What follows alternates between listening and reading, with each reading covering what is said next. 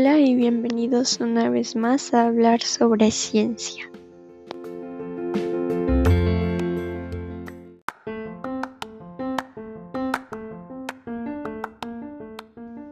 Hoy es el turno de nuestro queridísimo Isaac Newton.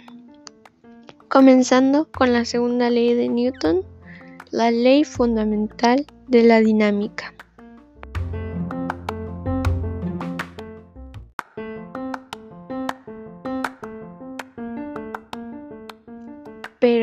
¿Qué es esta ley? ¿De qué trata?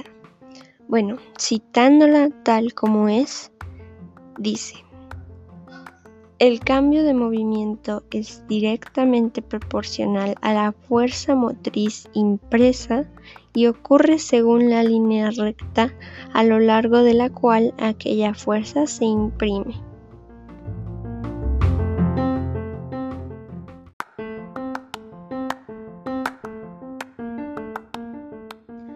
Esta generalmente se acompaña de la colisión elástica.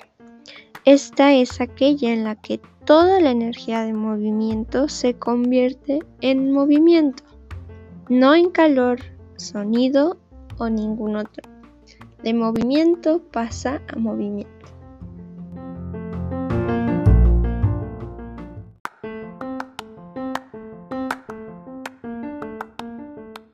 Pero, ¿Qué es esta ley? ¿A qué se refiere? ¿Y cómo funciona? ¿Cómo sirve? Lo sé. Estos términos pueden ser muy rebuscados y poco entendibles, por lo que voy a dar un ejemplo a continuación de cómo esta ley se aplica a objetos de la vida cotidiana.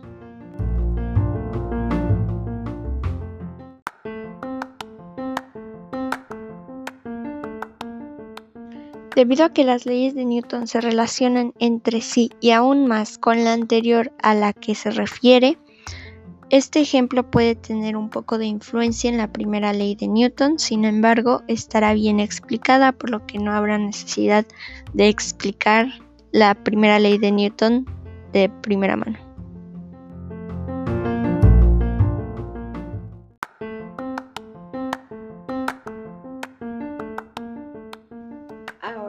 Para establecer un ejemplo describiremos tres objetos distintos. El primero será un carro de juguete de tamaño normal de color amarillo. El segundo será una canica de tamaño pequeño de color azul. Y el tercero será una pelota de tamaño mediano como las pelotas antiestrés de color verde.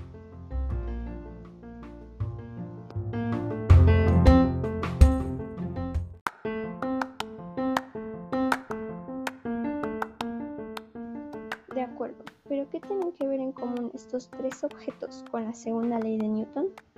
Bueno, imaginemos que el coche de color amarillo va en una trayectoria recta a una velocidad constante. Ahora imaginemos que la canica de color azul pequeña golpea al coche chocando contra él a una velocidad ligeramente más lenta. Esto provocará que el coche se mueva debido a la primera ley de Newton.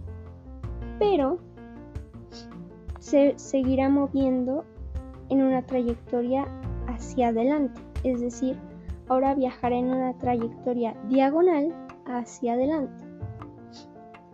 Ahora, imaginemos que la pelota de tamaño mediano golpea de nuevo al coche pero ahora con una velocidad más fuerte que la del carro. Entonces el carro igualmente se moverá, pero ahora ver, debido a la velocidad de la pelota de tamaño mediano, este se irá al otro lado de la trayectoria del principio, es decir, que se moverá más con el choque de la pelota grande con el choque de la canica pequeña. Pero, aún así, el coche seguirá moviéndose hacia adelante.